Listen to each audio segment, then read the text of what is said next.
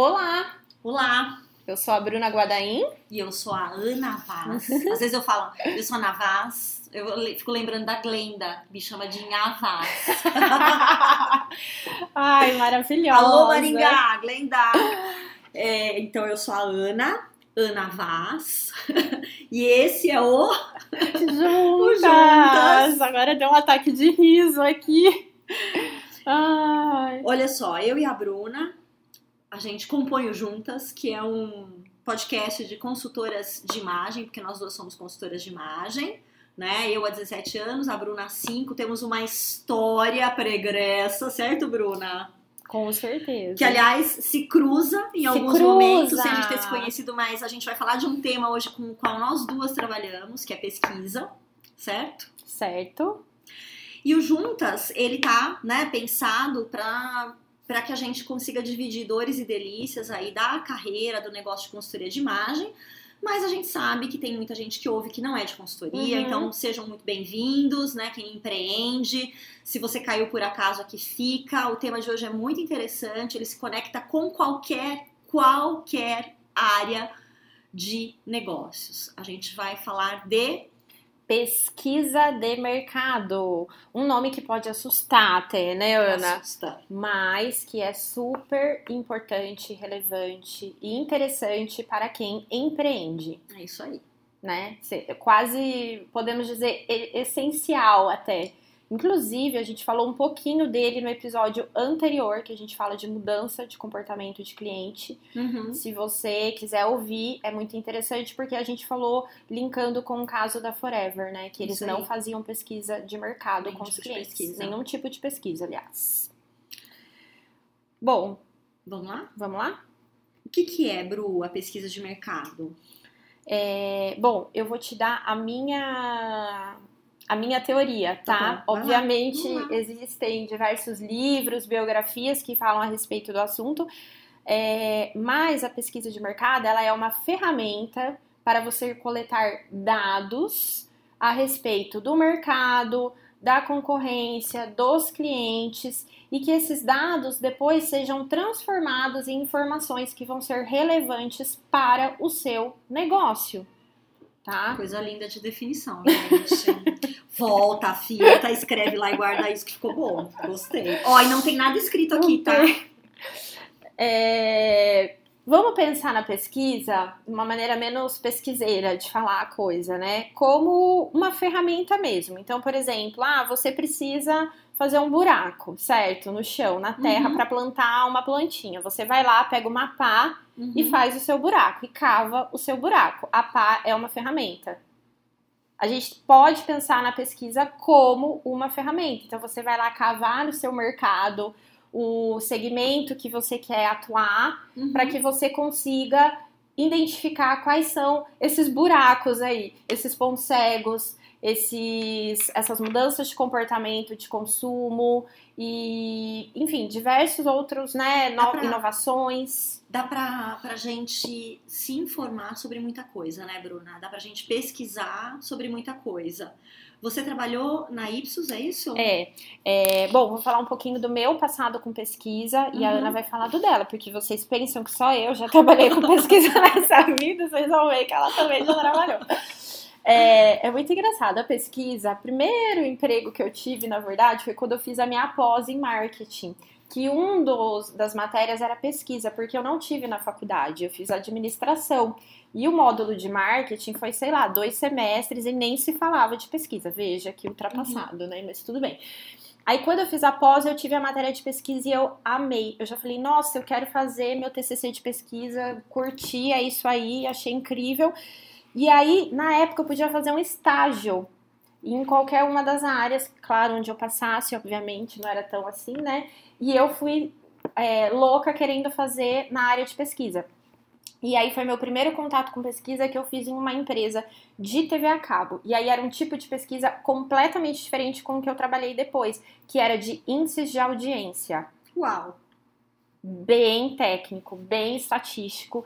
E eu não venho da estatística, tá? Então, assim, mesmo lá dentro, na época, tinha um departamento de pesquisa que tinham as pessoas da pesquisa que tinham um olhar mais analítico e tinha o departamento de estatística para fazer essa parte mais técnica aí, né, das Uhum. regressões da vida.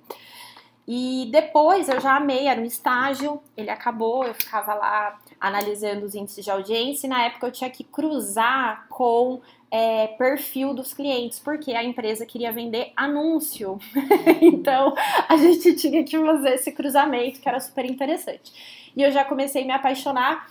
Quando eu voltei para São Paulo, eu, enfim, passei no trainee na Ipsos e entrei lá e fiquei. E aí a Ipsos, para quem não sabe, é um instituto de pesquisa e na época eu trabalhei na parte de pesquisa de comunicação. Então eu fazia tanto a parte de é, pré e pós-testes de comerciais e campanhas legal. que iam para o ar, que era bem interessante, que era muito legal. E fazia também a parte que era o, o tracking, que era um estudo que ele acontecia todo mês para ir acompanhando a saúde das marcas, né? Até para ver o impacto desses comerciais e dessas campanhas. Enfim, ali eu fui ter um contato maior com pesquisa. É, sempre trabalhei na parte de atendimento ao cliente, lá era dividido, tá? Então tinha uma parte mais de backstage, é, que era o pessoal que a gente chamava de operações, e tinha a parte de atendimento ao cliente. Eu acabei sempre ficando nessa área e mudei de contas, de segmentos, passei né, por cerveja, é, comida de cachorro, de gato, é, oral care com pasta de dente, enxaguante bucal, tudo que você imaginar. E tinha os clientes pontuais, que às vezes, sei lá, alguém caía ali de. Né, tipo, ah, tem que fazer um estudo pontual para tal cliente. Enfim, e aí depois eu fui trabalhar do outro lado da pesquisa, que quando foi quando eu mudei para John Deere, que eu fui ser cliente, né? Porque até então eu, eu forneci informações. E aí, na época, eu fui trabalhar com pesquisa online, que foi meu, meu primeiro é, cargo lá, digamos assim, que foi desenvolver o painel online de clientes lá dentro, que foi bem Legal. legal. Que É, legal. que foi quando eles introduziram pesquisa online Que no, na América Latina, no Brasil.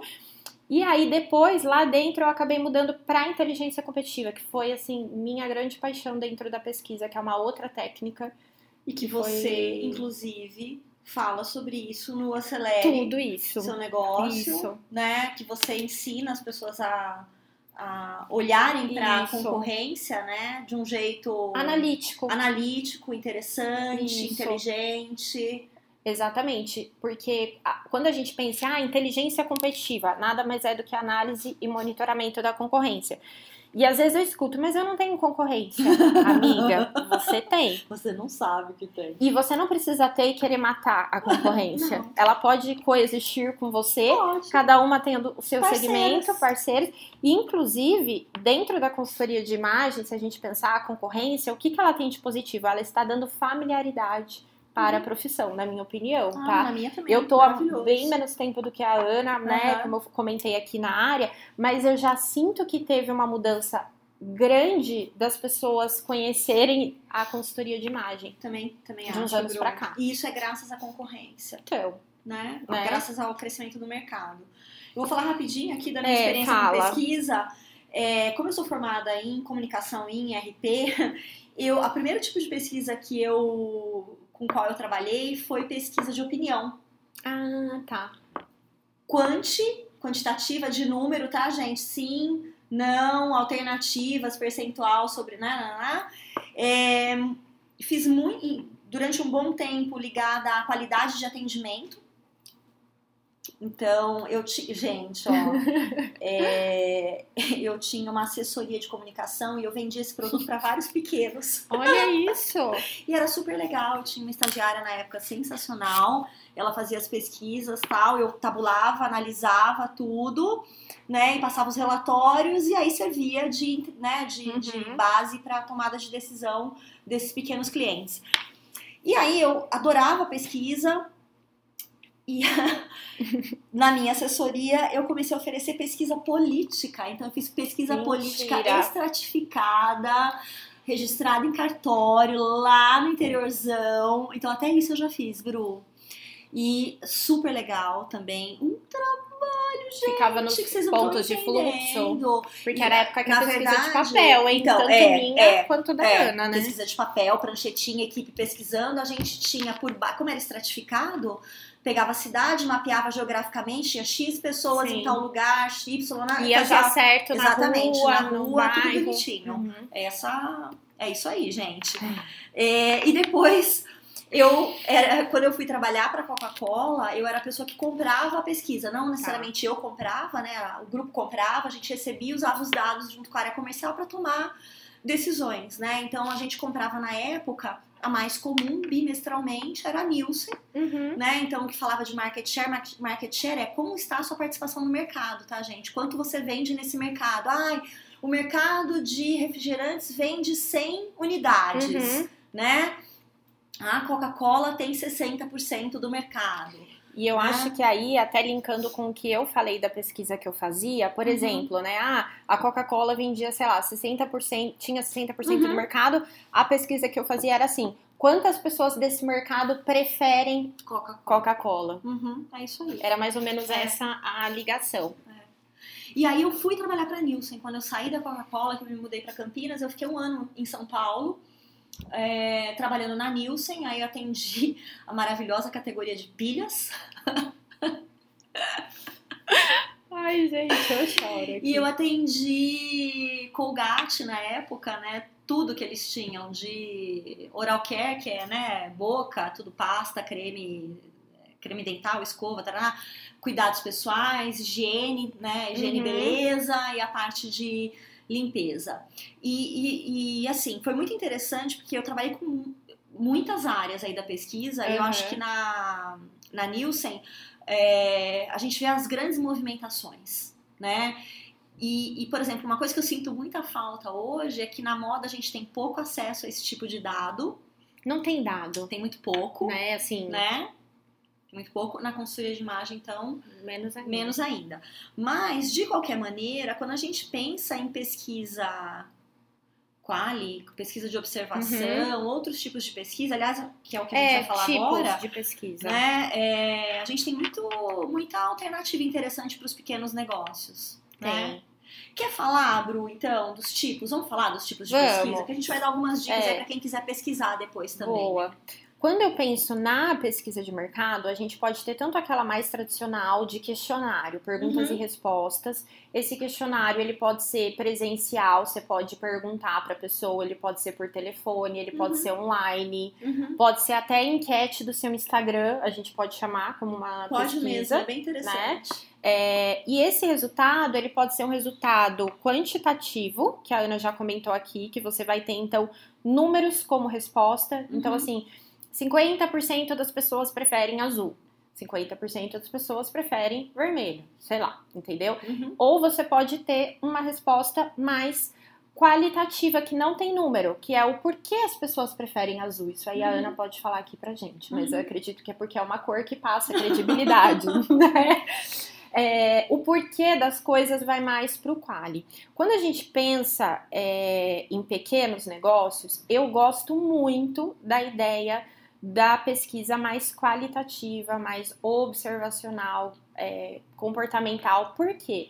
A gente está falando de uma amostra pequena, né? Até outro dia eu estava conversando com uma cliente minha que ela queria fazer uma pesquisa para entender o, que, que as pessoas estavam gostando lá e tudo mais das clientes dela.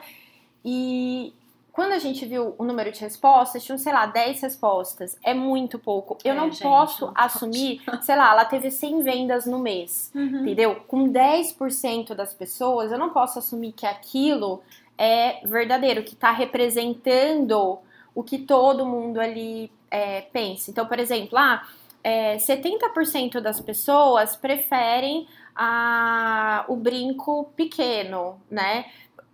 Eu tô falando 70% de 10 pessoas de um volume de 100 vendas. Então, eu acho que assim, é, para pequenos negócios, você ter uma pesquisa de entender muito mais o porquê das Uhum. coisas do que querer saber números como resposta, eu acho que é mais rico. interessante. Até porque, se a gente for falar em número, se ela tem registro de venda, se ela tá fazendo o trabalho dela direitinho, ela sabe que X% foram brincos pequenos, Y, não sei o que, né? né? Então você consegue olhar para os seus dados, os próprios dados, e fazer uma pesquisa Uhum. interna, né?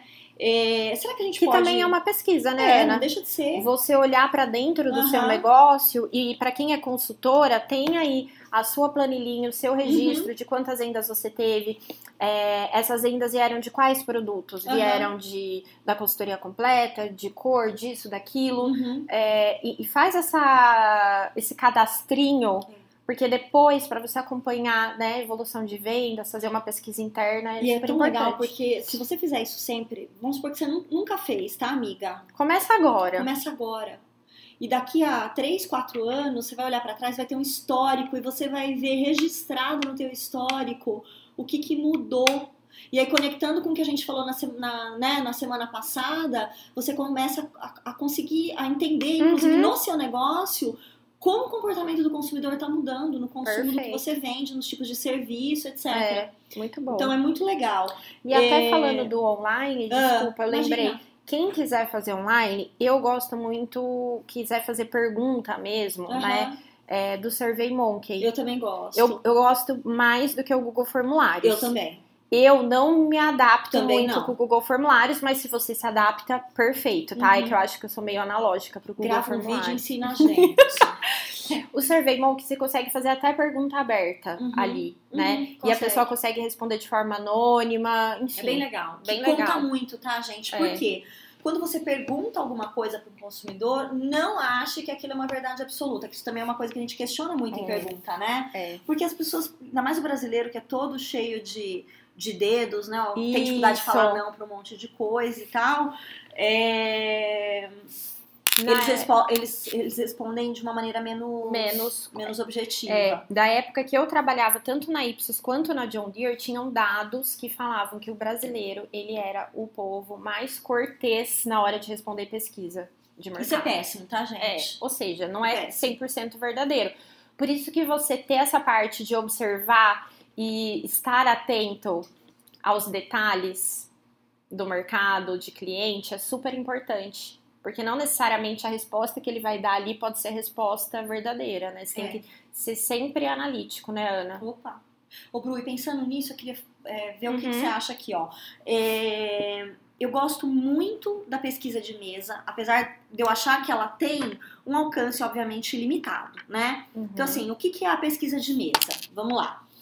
É a pesquisa, você po- não precisa da mesa para fazer, tá, gente? Pode ser do seu celular hoje em dia, mas a gente falava de sentar, ler revistas, não é? Artigos, pedaços de pesquisas que institutos publicam, Publicações. publicações ou coisas do tipo. Por exemplo, vamos supor, às vezes na Nielsen a gente fazia um estudo super especial de uma determinada área e queria vender aquilo, vai, para mais gente. Uhum. Aí você vai lá, né, e, e passa pra mídia um pedaço da tua pesquisa. Fala, ah, nós descobrimos que X%. Um spoiler. Exatamente, um spoiler, isso é publicado. Isso não é a pesquisa inteira, claro que quando alguém da área, né, da indústria que está sendo pesquisada tem interesse, vai lá e compra tudo, tá? Mas você que tá fazendo pesquisa de mesa, que é pequenininho e tá juntando os dados, você pega essa da Nielsen com a outra do Instituto ABC, com a outra do Instituto CDE, com a pesquisa que a Veja fez não sei onde, com a Cláudia, com a Marie Claire, com a... Então você vai Montando um montando quebra-cabeça. um quebra-cabeça. Você pode olhar para chats, né? Onde as Perfeito. pessoas falam de Fóruns. de- os fóruns, onde as pessoas falam sobre produtos, serviços, soluções, reclamações, né? É, é, então, assim, tem muita coisa disponível. Hoje, eu acho que, assim, apesar do alcance ser limitado, o que a gente tem é que a gente tem uma variedade bem grande de Uhum. coisas para coletar. Então, dá para entender muito. Se você, meu, você joga Google, né? Que a gente não Google. fazia isso na nossa época, mas você joga no Google coisas sobre comportamento, você vai ter um monte de matéria juntando dados de comportamento. E o Google, gente, ele pode ser viciado na sua busca, tá? Então, assim, verdade. vai é, procura de diversas maneiras aquele mesmo conteúdo, muda ali o que você vai escrever na palavra, coloca aspas, tira aspas, vai para a segunda, terceira página depois, porque as primeiras são os anúncios. Pede para alguém pesquisar no próprio Google da outra pessoa para você, porque os resultados são diferentes também. É igual Netflix, né? A gente é. fica ali, é. o, o, os filmes que vão aparecer para mim não são necessariamente os que vão Exatamente. aparecer para você, e é a mesma coisa no Google. É. Né? Então é importante. Nossa, pensar em alguma coisa aqui da é. historinha do do Google. Mas tudo bem, vamos seguir não, depois. Fala, depois eu, eu te cortei. Ó, a pessoa, não, Faustão. É você tava falando. Olha. É que você tava falando, Desculpa. eu lembrei de alguma coisa e esqueci. Ó, gerando ansiedade no seu ouvinte. Bem-vindo ao Juntas, vamos ficar ansiosas Sem edição, juntas. sem edição. Aqui é assim, real. Mas, ó, a pesquisa de mesa é uma pesquisa legal. Legal. Né, pra gente fazer e todo mundo pode fazer. Todo mundo pode. Que outra que você acha que é acessível a gente tinha falado uhum. no outro episódio sobre sair e observar. É, isso. Né? Sair e observar com certeza, Ana. E pode ser o seu cliente em outros tipos, em outros ambientes, né? Que não necessariamente seja o que você está acostumado a vê-lo. Então, que nem a gente falou, salão de beleza, loja, restaurante. O brechó. O... Fica lá, uhum. vendo aquela pessoa, né?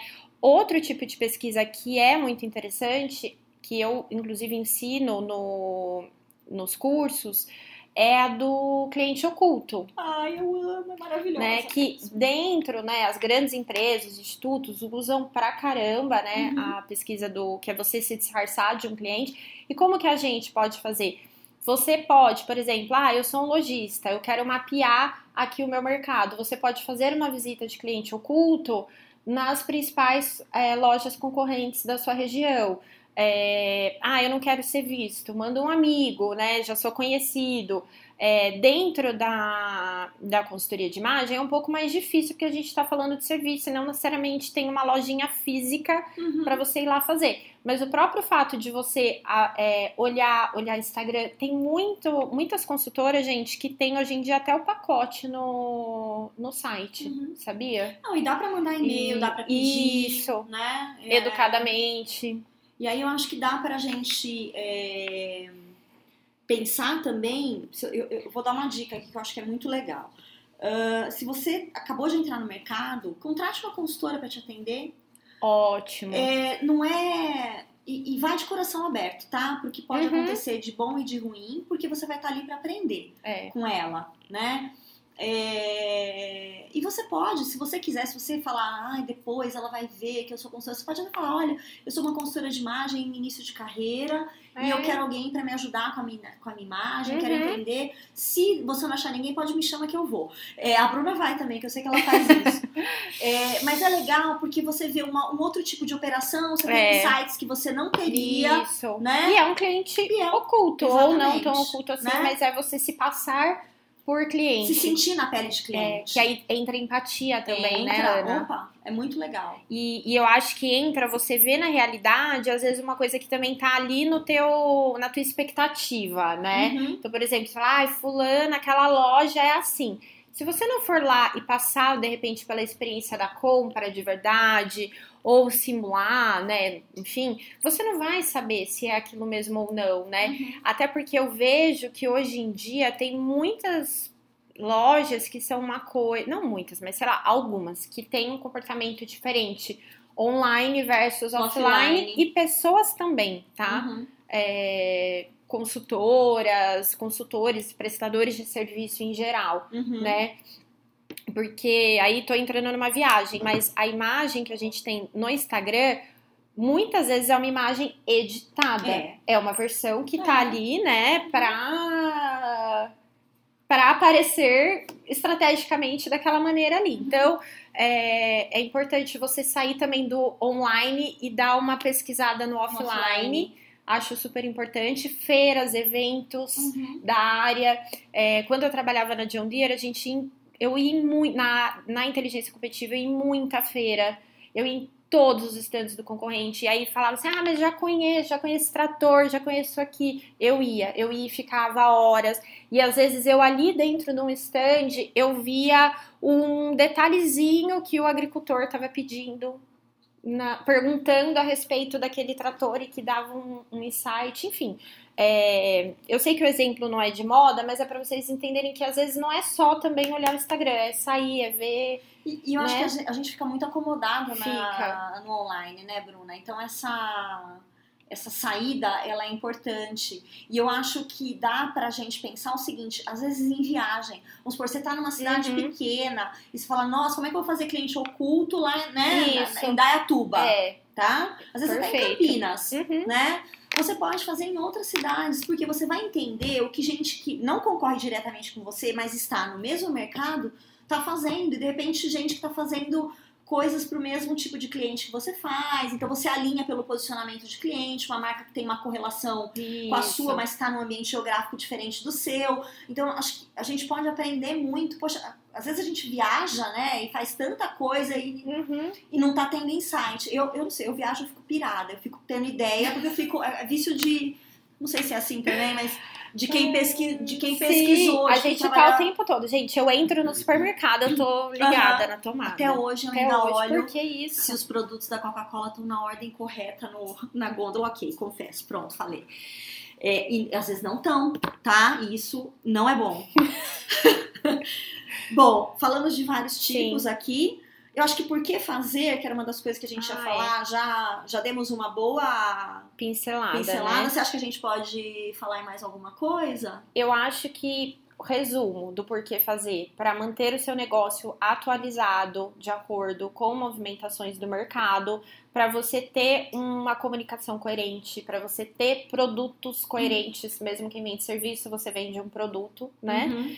É, até lembrando aqui do episódio que, a- que a gente fez com a, com a Carla, quem tem loja, isso influencia inclusive na parte de exposição dos produtos, né? Então, influencia em tudo, gente. É, é, e, e eu acho assim que a gente tem que parar de achismo, sabe? Que é uma coisa que desde a época do corporativo eu ouvia muito e eu ainda escuto, é assim, ah, eu acho que o meu cliente quer isso.